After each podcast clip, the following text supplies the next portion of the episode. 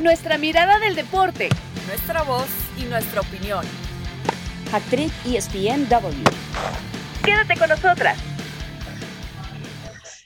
¿Cómo están? Buenos días, buenas tardes, buenas noches cuando nos estén escuchando en esta edición de Hattrick ESPNW. Y hoy SH es por Hércules Gómez, que se une también para esta semana el invitado especial. Y como siempre, estoy con Ekari Correa y Carolina Padrón.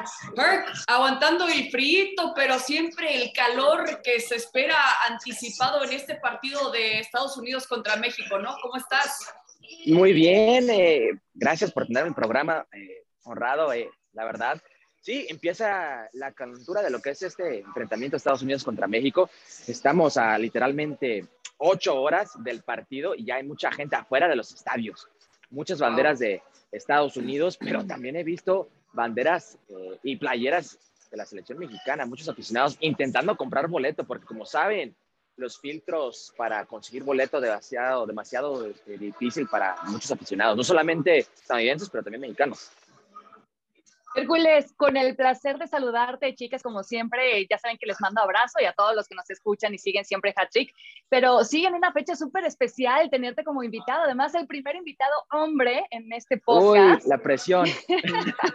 no, para nada amigo muy querido, pero además que entiende perfectamente la rivalidad de la cual estamos hablando. Y quería, ya después nos vamos a meter en detalles de cómo eh, fue tu historia justamente eh, entre la selección de Estados Unidos, jugar en México, también en Liga MX, en fin, todo lo que representó tu carrera, pero quería preguntarte específicamente, Hércules Gómez, ¿cómo vive esta rivalidad? Sabemos que ahora vas a estar trabajando, pero para ti, ¿qué representa Hércules? Bueno, primero muchas gracias, Cari. Eh, mando un fuerte abrazo. La verdad, se vive de una forma muy intensa, pero más relajada a la misma vez, ahora que estoy a este lado del micrófono. Cuando estaba dentro de la cancha eran momentos muy tensos, porque pues yo cuando empecé a jugar con la selección de Estados Unidos y realmente me tocó jugar con contra, en contra de la selección mexicana, yo militaba en Liga MX. Entonces, es, si no ganábamos, o si no era buena actuación, yo tenía que regresar a mi club enfrentarme con la prensa mexicana, enfrentarme con mis compañeros como Osvaldo Sánchez, este, eh, tener que escuchar eh, pues cosas no tan positivas. Por buena fortuna me voy con récord invicto contra la selección mexicana. Fui parte de esa, esa primera no, y única no por presumir. No, no, no, sí voy a presumir. Porque claro, presuma, para eso te invitamos, Hércules. No, pero claro, voy a presumir porque realmente sigue siendo la única victoria en tierras mexicanas y en el Azteca contra la selección mexicana. Entonces, sí, sí, lo, me encanta presumirlo porque es histórico, no es de todos los días. Eh, pero yo, para empezar, en casa crecí padres mexicanos de los Altos de Jalisco. Mi papá, súper fan de la Liga México, súper fan de, de este, la Liga, eh, perdón, la selección mexicana, igual mi madre. Y de repente veo el shift, veo el cambio. Cuando yo empiezo en el soccer en Estados Unidos y empiezo a tener un poco de nombre y decido por jugar con la selección de, Estados Unidos, ¿cómo cambia todo eso? Entonces yo siempre lo he vivido, imagino, como millones de otras, otros aficionados dentro de este país, un poco dividido. Y Hércules, ¿cómo fue ese proceso justamente? Porque yo me imagino que como persona, como jugador, debe ser difícil tomar una decisión de, bueno, ¿qué me conviene más? ¿En dónde, qué, qué tomaste en cuenta? ¿Dónde tenías más oportunidades? ¿Dónde te sentías más cómodo? ¿Cuáles fueron como tus filtros para decidirte por Estados Unidos? Gran pregunta, Carolina. La pregunta del millón aquí hoy en día, porque vemos jugadores como David Ochoa, Efraín Álvarez, Julián Araujo, Ricardo Pepi, Santiago Muñoz, que tienen este tipo de decisión. Eh, lo que te puedo decir, y tal vez Cristina puede entender esto un poco, poco más, es cada decisión, cada persona, su decisión es distinta. No, no hay dos casos similares. Yo nací en Los Ángeles, crecí en Las Vegas, eh, visitaba México poco, costumbres muy fuertes mexicanas, raíces fuertes mexicanas, pero creído aquí, educado aquí, futbolísticamente, todo lo que aprendí fue aquí. Fue decisión fácil para mí. Nunca me sentí como que no era americano, nunca me sentí como no era mexicano, sintió natural mi proceso. Entonces yo en el 2005 empiezo a, a jugar más y jugar bien con el Galaxy. Eh, ganamos doble campeonato en MLS y me llega la oportunidad o, pláticas con la selección mexicana, pero estoy hablando panamericanos, una sub-23. Y por el otro lado, tengo la mayor tocando mi parte de Estados Unidos porque me fue bien con el Galaxy, o el joven. Pues no era decisión para mí, nunca me entró a la cabeza que no iba a representar la selección de Estados Unidos. Igual, de la misma forma, nunca entra por mi cabeza el respeto y el amor que le tengo al país de México. Me ha dado todo, absolutamente todo, lo futbolístico, en familia, en el amor, mi esposa es mexicana, mis hijos son estadounidenses, esas costumbres y raíces siempre van a estar con nosotros, pero de mi lado, nunca fue una decisión. No es tan fácil para otros. Y es muy dividido. Y yo siempre digo, si todo es igual, si uno puede tener el amor de respeto por dos países, ustedes como, claro, como venezolana y de repente vives en México, creces con un amor y que aprendes a, a, querer y respetar a México. Si todo es igual, ese amor y respeto, de repente las decisiones son de negocio. ¿Dónde encajo mejor? ¿Dónde tengo más proyección? Eh, etcétera. Y, la verdad es difícil para estos chavos que tienen que decidir una edad de como 16, 17, 18 años. No, eh, Hércules, te entiendo perfectamente en ese sentido. Digo, nunca llegué a estar a, tu nivel, ni cerca, ni mucho menos, pero cuando estaba como que, ahora sí, en, en mi momento más fuerte de fútbol, entrenando súper seguido, sí me preguntaban a ver, si te llegara la posibilidad o la oportunidad de representar a, la selección mexicana o la selección de Estados Unidos, ¿hacia quién te irías? Y era como que no era, no era tanto de que el orgullo mexicano o el orgullo de los Estados Unidos, que, que también tengo los dos, pero en ese momento dije, pues es que el nivel de, las mujeres de los Estados Unidos sí está ya muy distinto cuando hablamos en ese sentido dentro del terreno de juego. Eh, entonces, te quería preguntar cómo, has vivido también con, ese sentido, ¿no? Porque mucha gente le encanta opinar al respecto, que no le puedes ir a México, que no le puedes ir a Estados Unidos, pero se vale también, ¿no? Eh, sentirse eh, dividido y sentir el orgullo de ambos lados. Se vale, sin duda, y Cris, no sé si identificas con lo que te voy a decir, pero creciendo eh, era difícil sentirse que no puedes apoyar a los dos, como eres uno o el otro, quién eres, cosas de identidad que yo a una joven edad no podía contestar, o sea, hasta hoy en día estoy evolucionando como persona, creciendo, cosas así, para pedirle a un adolescente decidir cosas de identidad es, es, es imposible. Y también por lo que hemos vivido políticamente en este país, más en los Estados Unidos.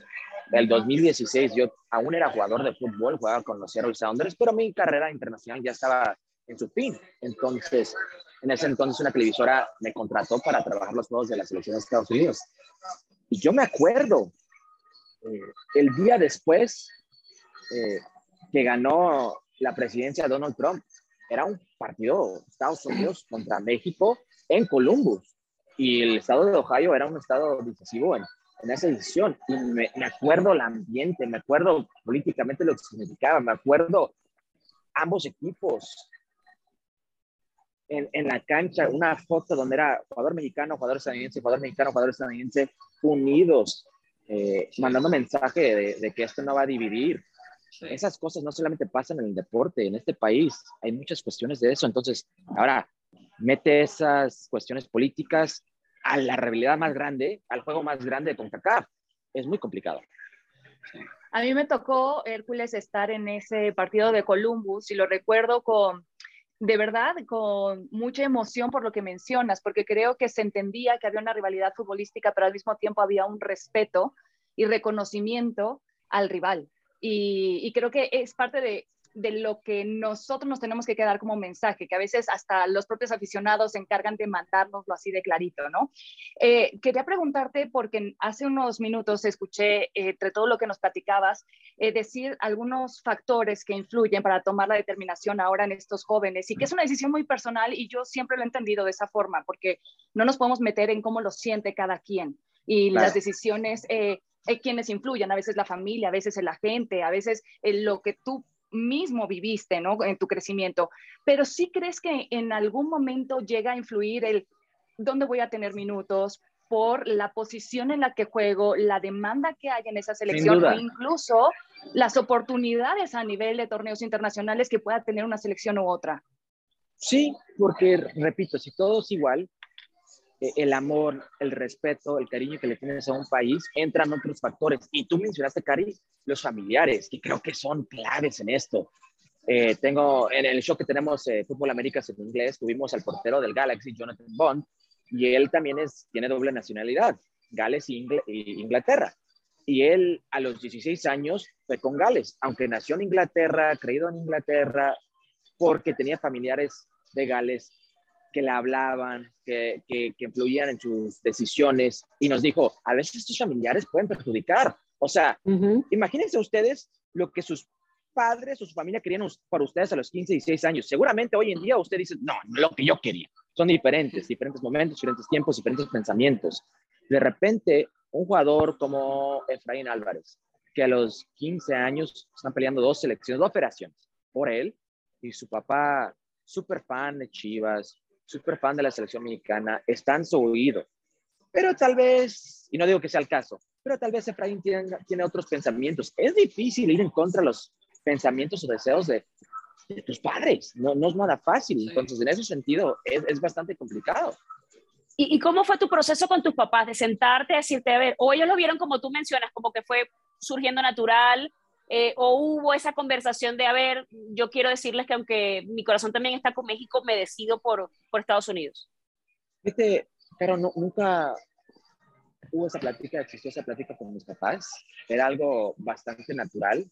Eh, hoy en día, mi mamá, el juego de Las Vegas, la Copa Oro, la final, de México contra Estados Unidos, yo ya no tengo nada que ver con la selección mexicana, o es estadounidense, ni la selección mexicana, trabajo en este lado.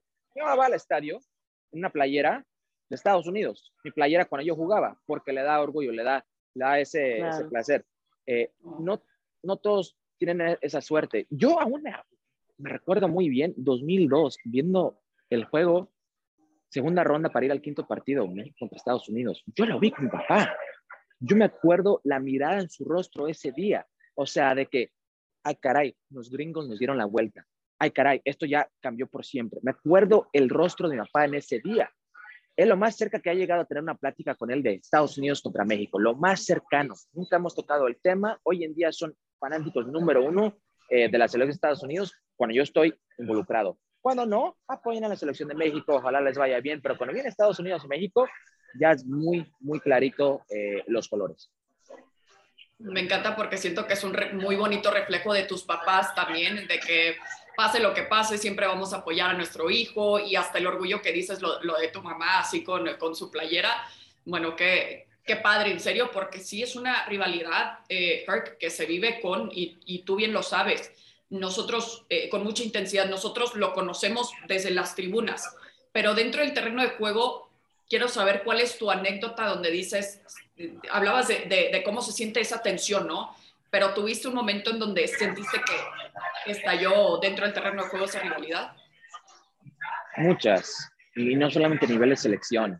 Me acuerdo, me acuerdo bastante bien, 2012, eh, yo con el club de Santos Laguna estamos jugando la Conca Champions y es Liga MX contra MLS. Estamos en las semifinales contra Toronto FC y el juego de ida eh, empatamos 1-1 en Toronto y se puso medio agresivo el ambiente, faltando un minuto, dos minutos para terminar el juego, minuto 93, 4 por ahí.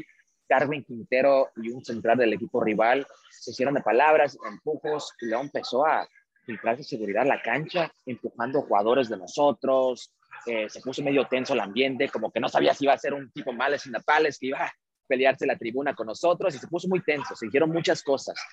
Entonces, el juego de vuelta, antes de iniciar el partido, este, nuestra auxiliar en ese entonces de Benjamín Galindo, el ruso Adomaitis, lindísima persona, lindísima persona, nunca habla, nunca se eleva, nunca eleva la voz, nunca se pone animado, de repente, muchachos, muchachos, dice, esta noche tenemos que mostrar quién somos. Me tiene que cortar aquí. Esos pinche gringos tienen todo. Tienen el fútbol americano, tienen el béisbol, tienen el hockey. Pero esto esto es de nosotros, muchachos, de nosotros. Y era como una escena de 300 de gladiadores o algo así, y todos corriendo al túnel. ¡Ah! ¡Es Esparta! Y, y último atrás, ¡es Canadá! ¡Es Canadá!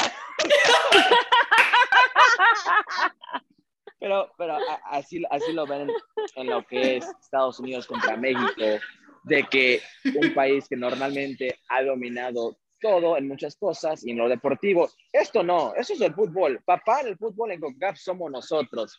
Eh, eso es lo que siempre se me va a quedar marcado. Qué buena anécdota, Hércules. Y para ustedes no es cansado, porque la verdad yo te voy a confesar, o sea, no, no sé si lo comparten mis compañeras, pero para mí en algún punto llega a ser cansado la eterna comparación de nivel Liga MX contra el nivel de la MLS y cuál va a ser mejor y en cuántos años este, se nos va a alcanzar o eh, si ya están al tú por tú. No me quites el negocio acá. No, espera. para ustedes, y tú siempre lo hablas con mucha pasión, ¿eh? ¿eh? Admirable. Pero, pero también al mismo tiempo pienso, para los, a ver, para nosotros, nosotros lo tocamos eventualmente y podemos tomar una postura o mantenernos al margen con muchísimo respeto, pero eh, ustedes siempre están en el medio y siempre es la pregunta constante, ¿no? De el nivel de una u otra. Porque yo siempre me he preguntado, pues es que el reconocer el crecimiento de una no demerita el talento que, hay en la otra. y lo mismo a nivel selección. Ustedes lo, lo conocen bastante bien.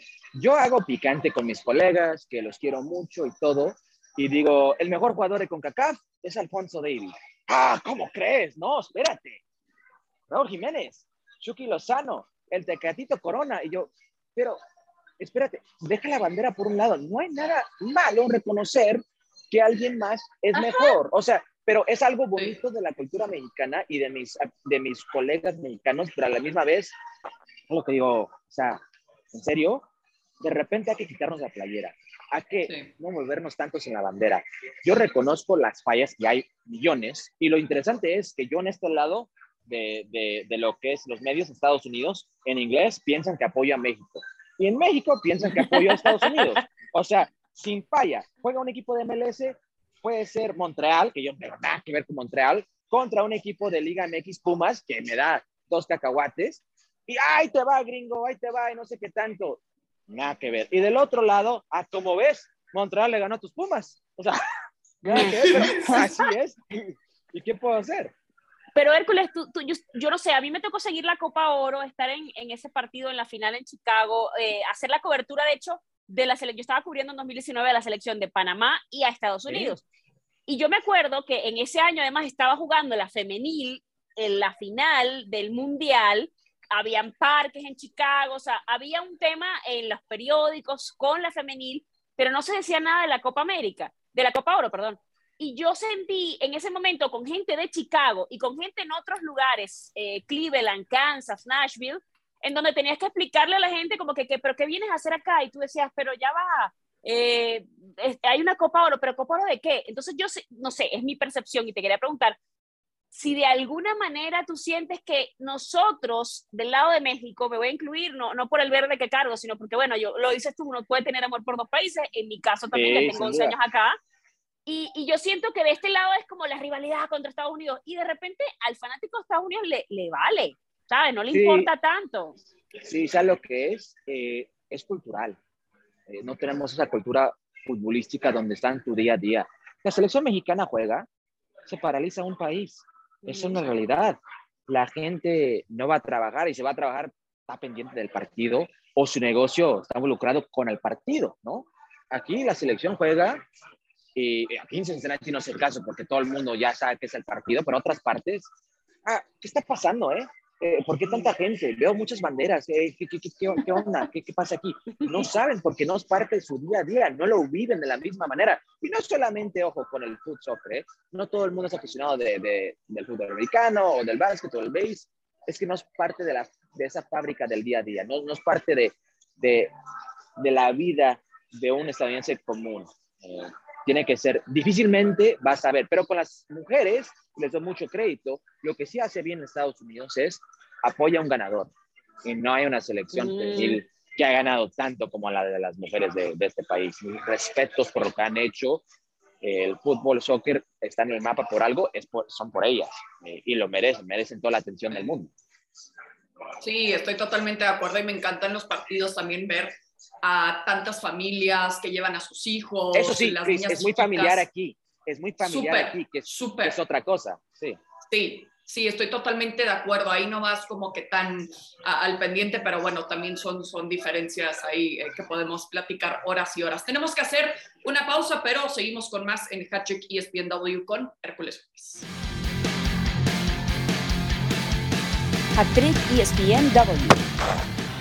Qué bueno que sigan con nosotros. Seguimos en esta edición de Hatchet ESPNW con nuestro invitado especial para el día de hoy en un partido que siempre nos emociona mucho cuando hablamos de un Estados Unidos contra México, como Estados Unidos. Primero porque juegan en Cincinnati y ahora sí nos queremos enfocar un poco en la actualidad de Hércules, específicamente de este equipo de Greg Berhalter, plagado de jóvenes con potencial importante. Si no estoy mal, el promedio es como de 23 años también lo que vamos a ver esta, esta noche por parte de, los de Berhalter, al menos eh, ¿A quién le pones tu fichita? Porque sabemos que muchos ya han tenido la oportunidad de saltar al viejo continente. ¿A quién le pones tu fichita para, para decir este es el próximo en tener una oportunidad importante en Europa?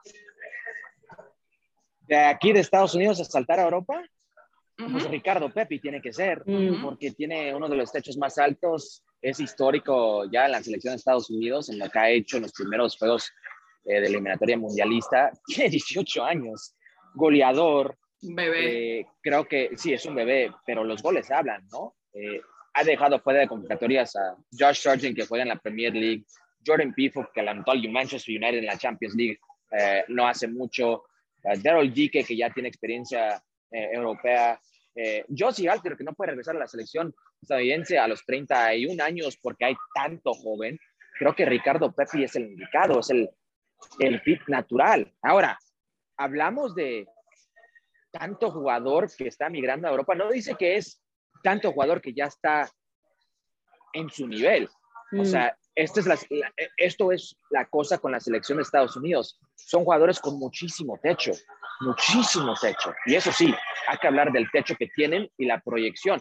Pero por el momento, y lo vimos en el primer juego contra El Salvador, en Salvador, pues nunca han tenido esta experiencia de CONCACAF y lo complicado que puede ser jugar una cancha donde el paso te llega, te llega a la rodilla, donde el rival te pega tanto de atrás, donde el arbitraje es una comedia, donde la, la afición es hostil de repente, e, e, es distinto, es diferente. No se puede jugar ese fútbol que ellos hicieron o practican o ejercen en, en el viejo continente.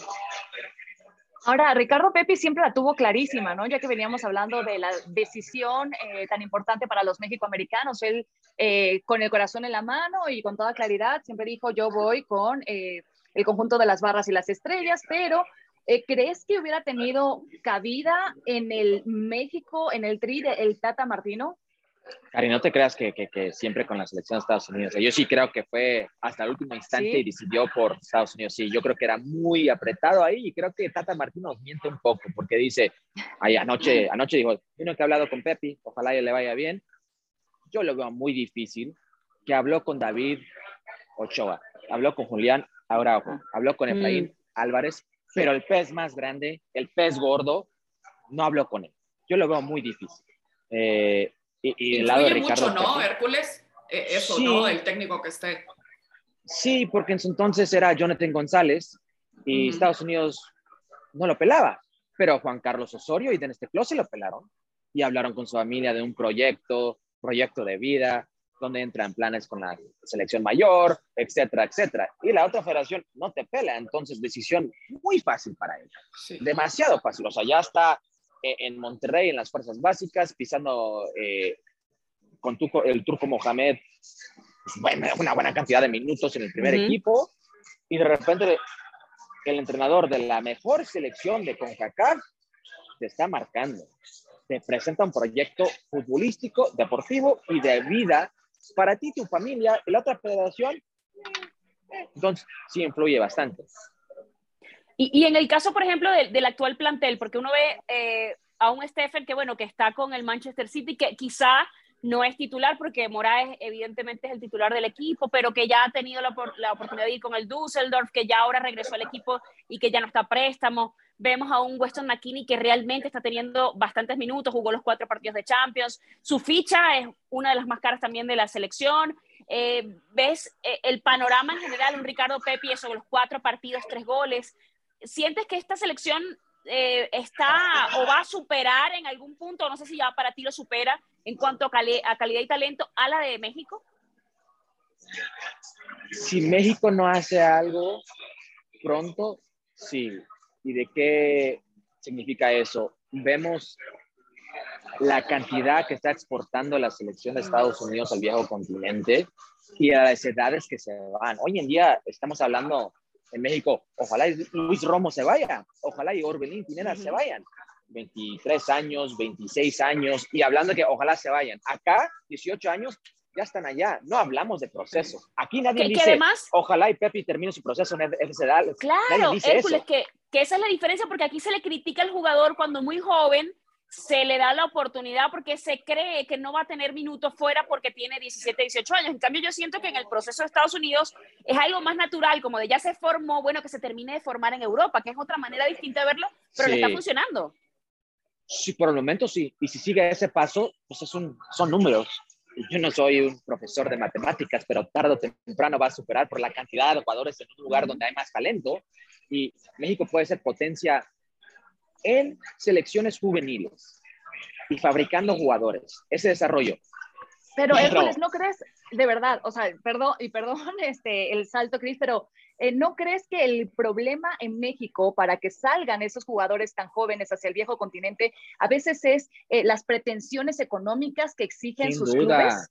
Siempre. Es un y mercado, hay flexibilidad en Estados Unidos. Y uso el, el caso de, de Rodolfo Pizarro tiene su sano juicio en, España, va a pagar 20 millones por él a los 26 años. Nadie. Vas y compras unos 3, 4 jugadores, claro. mucho más joven, y en Estados Unidos hay ese mercado por la necesidad de traer jugadores reconocidos de Liga MX y la selección mexicana porque venden acá, pero también, si son lo suficiente joven, los pueden en cambio vender. Es una plataforma aquí que de repente no tienen allá por el mercado. Yo sí soy un un scout de Inglaterra y me dicen, JJ Macías vale 17 millones de dólares. espérate, espérate, 17 millones de dólares. No, no, no, no, un, segundo, perdón, perdón. Lautaro Martínez no costó eso. O sea, eh, de repente creo que este, esta burbuja va a reventar y si no cambia la Liga Mexicana y no están en, están en su derecho no cambiarlo, pero si no cambian, los jugadores se van a quedar en Liga MX. Y si se queda en Liga MX está bien, si le estás dando oportunidad, pero vemos que el jugador mexicano no tiene ese beneficio de la duda. Siempre hay un extranjero que invertiste más en, la, en traerlo, en transferencia de ese extranjero, entonces va a tener la beneficio de la duda. Claro, y yo creo que el ejemplo perfecto es lo de Diego Laines, ¿no? Que cuando se iba al Betis todos de que no, está muy joven y tiene que estar aquí un poco más.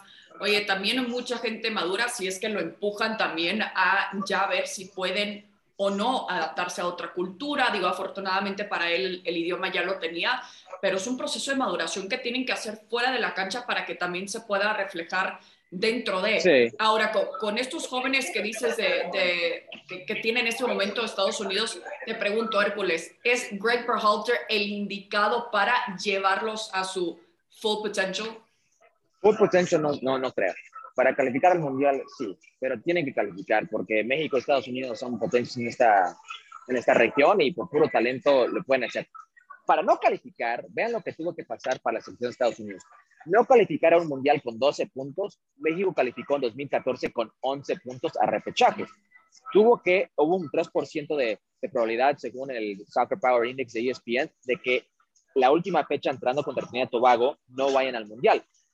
Tuvieron que perder como perdieron, Panamá ganar como ganó, México no ganarle a Honduras como no lo hizo, el gol fantasma de Panamá contra Costa Rica, eh, pasaron tantos factores, se alinearon las estrellas y no fue al Mundial Estados Unidos. Por tan pésimo que hizo el Mundial México, y creo que todos reconocemos cómo llegó al Mundial, Estados Unidos eh, ganando a la Panamá, el gol de Graham Susi, que manda a la selección mexicana al repechaje. Todo lo que tuvo que pasar igual pasó. Es muy difícil para que esas dos naciones no califiquen a un mundial, por más malo o pésimo que hagan las cosas, lo que quiere con CACAF y por eso está así el torneo de, de eliminatoria es que estos dos países vayan al mundial. Entonces, Greg Berhalter va a calificar. Para llevarlos al próximo nivel, o sea, hablamos tanto de la falta de experiencia de esta selección estadounidense, que Gio Reina es muy chavo, que Weston McKinney eh, también, que, que Serginho desde esto, no sé qué tanto. El más verde de todos es Greg Berhalter. Nunca ha tenido un equipo de peso estaba con el equipo de Columbus Crew, nunca ganó nada, eh, muchas influencias que le pusieron en una posición de poder. O sea, el más verde de todos es él. Y, por ejemplo, eh, eh, Cari, perdón, en el próximo mundial, por ejemplo, ¿cuál sería el objetivo de Estados Unidos? Porque tú dices, bueno, ya está como en la ruta de clasificar. Uno espera que pues México y que están en posiciones, México y Estados Unidos estén, porque lo mencionas, son como los más grandes de la CONCACAF. Pero ¿cuál debería ser el objetivo? No sé si entonces el objetivo sería 2026, que es en casa, tratar de formar a esta selección para ese mundial. En el panorama, viendo ya todo, es 2020-26, pero uno puede ignorar que tienes una oportunidad en 2022 en Qatar, no puedes dejar eso escapar. Sería muy imprudente de mi parte decirte quinto partido, semifinal o lo que sea, sin saber lo que son los grupos en Qatar, qué le va a tocar a la selección de Estados Unidos, qué le va a tocar a la selección mexicana, los cruces, etcétera. Pero sí lo puedo decir por 2026 para ambas selecciones, por logística, ¿dónde va a ser el torneo? Hasta el día 1994 ese mundial es el mundial más exitoso en la historia de FIFA por las ventas, mercadotecnia, por la atención, por, por ascendencia, todo lo que ustedes quieren. Ahora, la casa de Estados Unidos, de la selección de Estados Unidos, y la segunda casa, sino la casa mayor de la selección mexicana. Aquí van a ser los partidos. Es la mejor oportunidad para ambas hacer algo. ¿Tu pronóstico para hoy, Hércules? Yo veo un partido más aparecido a la final de, eh, Nations League, Liga de Naciones de CONCACAF, donde era abierto, de goles, balón parado, ida y vuelta, errores defensivos. Pero tengo tantas dudas en ambas selecciones. Vemos de la selección mexicana la situación con las centrales. Johan Vázquez no ha jugado con Tata Martino. ¿Y quién va a ser el socio de Johan Vázquez si no puede ser Héctor Moreno? Va a ser Cata Domínguez, que ha jugado muy poco. Va a ser un jugador de menos experiencia como Sepúlveda, eh, la forma de jugar de, la selección mexicana se presta a un, estilo físico de transiciones como lo vimos Canadá contra México en el Azteca, donde fue superado México por esas transiciones físicas. El medio campo sin guardado, el medio campo con, con lo que es eh, Romo. Y el otro lado, es una controversia de porteros. Está Seffen, salió Matt Turner, que está haciendo las cosas bastante bien. Serginho Dest no está. Este, eh, la pareja en el central, porque John Brooks no vino. Eh, el tridente sin Pulisic. ¿Quién va a estar en el centro del campo con Weston McKinney y Tyler Adams? Para no hacer la larga aquí, yo veo un empate de goles, la verdad. Pero ojalá sea como un 2-2 o algo así. Yo sí, yo sí opino que va a ser altas en, términos de goles. Eh, la apuesta del empate, si quieren mis amigos ir a apostar, es más 200. Creo que es bastante atractiva. Eh, pero sí, sí, Cris, contigo. Un empate a, a, dos goles o más eh, es mi pronóstico. Que gane el fútbol también, como lo decimos de, una manera. Que sea buen espectáculo dentro de la cancha y fuera de ahí. Ojo, ojo, México sigue siendo tope en, en, lo que es CONCACAF, pero México tiene una victoria en los últimos 48 años en eliminatorias en, tierras estadounidenses, entonces eh, va a ser bastante apretado. Claro, y, el clima sin duda va a, ser, va a ser factor, que ya lo han sentido ustedes en estos últimos días. Hércules, vamos a jugar contigo eh, un poco de em, esta dinámica de falso o verdadero y vamos de una, falso o verdadero. Hércules, arrancamos con una buena, ¿eh? México es el gigante de la CONCACAF. Verdadero, sí, sin duda. A ver, México hará mejor papel que Estados Unidos en Qatar, pero Estados Unidos lo superará en 2026. Híjole. Eh, verdadero, porque creo que es ahora nunca para... Perdón, ahí el plug, pero es ahora nunca para la selección mexicana. Sí, shameless. Pero es ahora nunca para la selección mexicana. Eh, aprovecha, este aprovecha. Sí. Ahora nunca por ESPN Deportes. Bueno, eh, a ver, la CONCACAF es la federación con más bajo nivel futbolístico.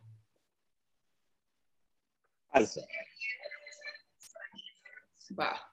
A ver, México, Estados Unidos y Canadá serán los clasificados a Qatar 2022. Directamente sí, verdadero.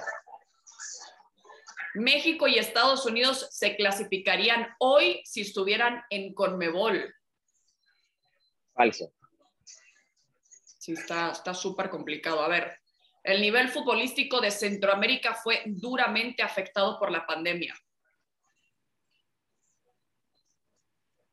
Verdadero, pero no es la única confederación o, selecciones. y, creo que, creo que Major League Soccer, sé que debe ser rápido, pero Major League Soccer eh, es muy valioso para estos países centroamericanos y ha subido el nivel por Major League Soccer. Muchos de esos jugadores ahora tienen una liga organizada, profesional, en donde pueden ejercer y creo que la, ha sido muy benéfico para ellos.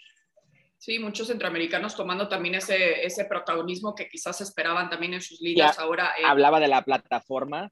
Eh, muchos centroamericanos vienen a MLS y saltan al viejo continente. Albert Ellis, eh, que estaba en Houston, ahora está en Portugal y varios otros jugadores que dan el salto por Major League Soccer. Sí, sin duda. A ver, la última. Es más difícil para México jugar en Ohio que para Estados Unidos jugar en el Azteca. Falso. Hasta el momento Estados Unidos tiene una victoria en el Azteca y es un amistoso. Eh, Estados Unidos eh, ha perdido contra México en tierras estadounidenses en juegos mundialistas y hace cinco años, el último. Sí, qué loco. Bueno, con eso cerramos nuestra dinámica. Cari y Caro, ¿tienen alguna otra pregunta para Hércules? No, Hércules, muchísimas gracias. Este, Como siempre, con conceptos sumamente claros por compartirnos tu experiencia, aparte de lo que fue tu carrera, ¿no? Y, y, esa comparativa siempre entre el fútbol de los Estados Unidos y el de México. Creo que hoy vamos a tener un gran encuentro y pues nada, disfrutarlo, mucho éxito todavía en la larga jornada que te toca, amigo. ¡Saludos! ¡Epa! ¿Cuánto pagaste por tu boleto? ¿Cuánto pagaste por tu boleto? 500 dólares. 500 dólares. No, bueno. ¿Cuánto pagaron? 400, 500. otros mil, pero ¿Cuánto? Otros pagan mil. Dice, que, dice que otros pagan mil, pero ofertas salen de 500. es el buen fin. Saludos a toda la raza mexicana. Chao, gracias. Oye, Hércules, y gracias por, por dar equilibrio también a la conversación, porque si fuera por Mauricio Pedrosa, bueno, aunque Mauricio también le tira mucho al MLS, y creo que, que, hay que, lo que dice Cari al inicio era, era cierto, reconocer que se está creciendo en la zona y que además el crecimiento del MLS de US Soccer repercute en un crecimiento también porque la competencia te hace mejor. Entonces yo creo que, que, mientras se fortalezca la zona, pues todos ganamos y, y me alegro que seas una de esas voces que, que, esté reconociendo justamente que eso está pasando. No, muchas gracias. Es como, en mi caso, a su lado, me hago mejor. Entonces, gracias. Bello. Hay millones y millones de personas eh, como tú, Hércules, eh, como yo, así que eh, sin duda es importante tener, tener este ni de aquí ni de, allá. voces. Exactamente, exactamente. Hércules, muchísimas gracias. Solo le recordamos al público que pueden disfrutar de más comentarios de Hércules en Ahora o Nunca, en Fútbol Américas también, normalmente a un lado de, de Sebi Salazar y si quieres compartir tus redes sociales, Herc. Eh, arroba Hércules con ZG en todo, en MySpace, Highgate, Facebook, MySpace. Twitter, sí, en todo, todo, sigo todo. Una gente vintage, está muy bien. Así es. te mandamos besos. Gracias, un fuerte abrazo a todos, muchas gracias por tenerme. Muchas gracias y gracias a ustedes por acompañarnos en esta nueva edición de Hattrick ESPN W. Sin duda vamos a poder reaccionar al resultado que nos espera en Cincinnati. Hasta la próxima. Nuestra mirada del deporte, nuestra voz y nuestra opinión. Esto fue Hattrick ESPN W.